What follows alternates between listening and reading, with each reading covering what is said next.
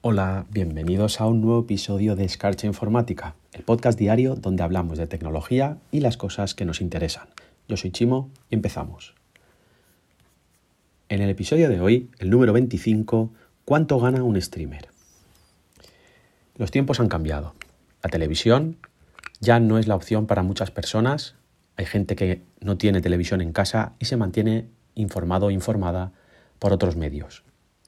Concretamente, puede que tú, que estás escuchando este podcast, seas una de esas personas que cuando come, cuando desayuna, cuando merienda y cuando cena, e incluso para irte a dormir a la cama, ya no consumes la televisión, sino que tienes tu portátil o tu televisión inteligente que se conecta a YouTube o a Twitch o a Facebook Gaming y consumes streamings de jugadores, streamings de IRL, de vida real, gente que está pues andando por una, los campos elíseos de Francia y lo retransmite, y este tipo de contenidos.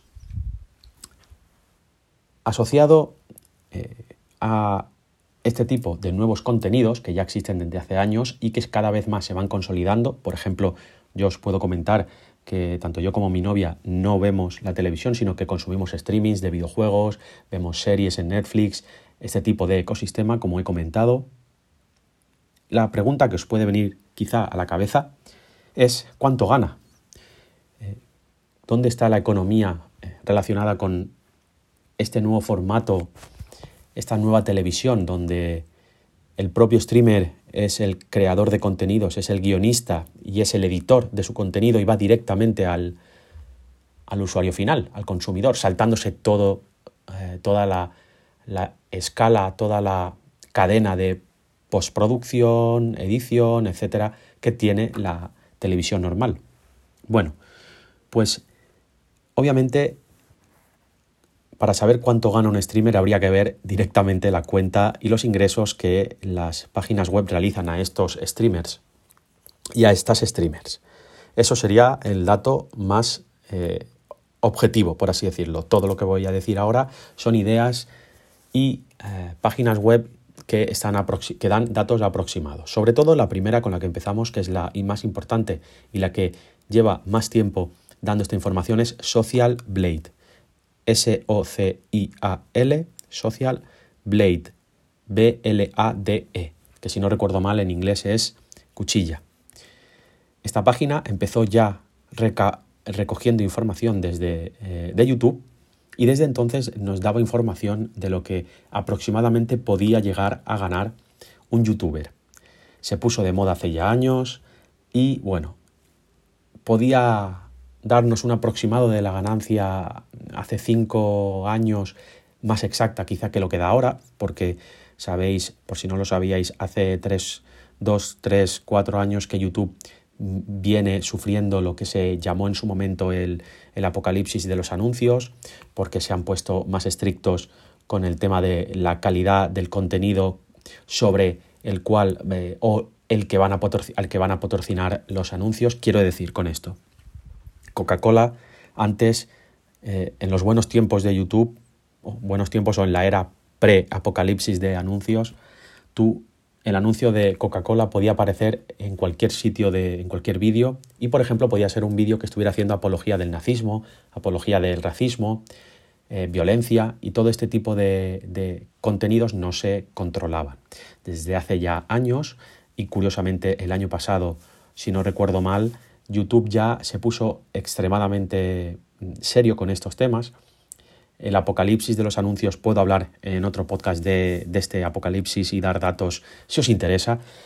Pero os comento que, por ejemplo, ahora tú cuando subes un vídeo a YouTube, tú ya tienes que decir si el vídeo es, eh, está dirigido a niños o no, porque también existía una, un sector que estaba como explotando a los niños pequeños para que hicieran reviews de juegos, tenían muchísimos, eh, muchísimas visualizaciones, muchísima ganancia y todo esto ha cambiado ya. Entonces, los datos que nos da ahora la web Social Blade eh, son aproximados. Entonces, en función de, de lo que ocurra, yo por ejemplo voy a poner aquí el Rubius. El Rubius me da los datos, me dice que tiene 152 vídeos, que tiene 7 millones de suscriptores, que tiene eh, pues más de 548 millones de visualizaciones, que la cuenta la creó el 2006, el 3 de abril de 2006, y luego nos da ciertos datos, por ejemplo, que está el, 30, el considerado el número 33 en el ranking de España, que está considerado el, número 90 en el ranking de juegos, que tiene eh, unos rangos de Social Blade que lo consideran más o menos eh, mejor. Eh, entonces, o sea, de mejor característica. Ellos, Social Blade tiene una propia clasificación interna y, por ejemplo, este usuario, el Rubius, lo clasifica como A. A. Pasamos a otra sección de la web, del informe que nos da del Rubius, por ejemplo, y nos dice cada día el número de suscriptores que ha ganado y el número de visitas que ha tenido, de vistas que ha tenido su vídeo y el número de ganancia estimado en ese día. Lo que ocurre es que la ganancia estimada te la da en un rango, desde un caso peor a un caso mejor, por lo que no podemos afirmar con certeza que un día Rubius ha ganado el valor que está como mejor, como cota superior, ni tampoco podemos afirmar que un día el, Rubius ha ganado lo que está como cota inferior. Se podría hacer un aproximado. Por ejemplo, por ejemplo, el día 14, ayer, 14 de abril, no lo he dicho, pero hoy estamos a 15 de abril, miércoles del 2020, seguimos en cuarentena por el COVID. El 14, ayer, eh, ya están los datos cerrados y dice que tuvo aproximadamente 10.000 suscripciones nuevas, que llegó a los 7,02 millones de suscriptores y que tuvo 2 millones y medio aproximadamente de visualizaciones en su canal. Lo cual, según Social Blade, según esta web, eh, le proporcionó unas ganancias de desde 600 euros hasta 9.700 euros. Como veis, tiene una horquilla bastante grande. ¿Dónde puede estar el término medio? Bueno, pues considerando quizá eh, una situación en la que YouTube está un poco crítica bastante exigente con los anuncios, quizá podríamos decir que de la mitad de esa cantidad que podría estar, por hacer un redondeo rápido, en los 4.000 euros, pues podríamos tirar a la baja y si hiciéramos incluso la mitad de eso, podría estar dando que el Rubius gana al día, es un, es un aproximado, no estoy afirmando esto, pero para hacernos una idea y tener algún dato rápido, es pues entre 2.000 y 3.000 euros al día, yo creo que podría estar ganando fácilmente Rubius y digo fácilmente en el sentido de que en el peor de sus días. No quiero decir que sea fácil ser como el Rubius, porque obviamente es muy difícil llegar a un estatus en el que ha llegado el Rubius. Eh, como os he comentado, el canal está desde el 2006, son ya, pues fijaros, 2006, 2016, 13 años que dice que el canal está creado. Hay mucho trabajo detrás. Bueno, pues eso es, por ejemplo, una manera de saber unos ingresos aproximados de los streamers, en este caso de un, de un youtuber. También tenemos el dato curioso que sobrepasó o llegó a los 7 millones de suscriptores el 12 de abril, hace poco, ¿de acuerdo? O sea que lo, ha estado, lo, habrá eh, celebrado. Este streamer eh, yo lo sigo, lo vemos en Twitch y la verdad es que tiene algo, tiene algo que no tiene, no tiene mucha gente, ¿no? Por tanto, el Rubius no es casualidad. Bien, eso en cuanto al Rubius. Podríamos buscar eh, más youtubers, si queréis me lo dejáis en comentarios que os haga una review de vuestro usuario o vuestro canal. Y eh, continuamos viendo que Social Blade te permite ahora pues hacer análisis de usuarios de Twitch, análisis de usuarios de Facebook, de Instagram, de Twitter, de Dailymotion, Dailymotion, la web esta que es la alternativa a YouTube que nunca acaba de arrancar, Mixer, que es la plataforma de streamer, D-Live, que es otra plataforma de streaming, y Storyfire. Como veis, ahora tiene la posibilidad esta web de ver muchas otras opciones. Estaba viendo que iba a deciros más páginas web, pero creo que como llevo ya unos nueve minutos y me gusta que estos podcasts sean eh, pildoritas cortas, pues voy a cortar aquí, digamos, y lo voy a titular eh, eh, Social Blade únicamente. No voy a decir más páginas web para conocer las ganancias de los streamings.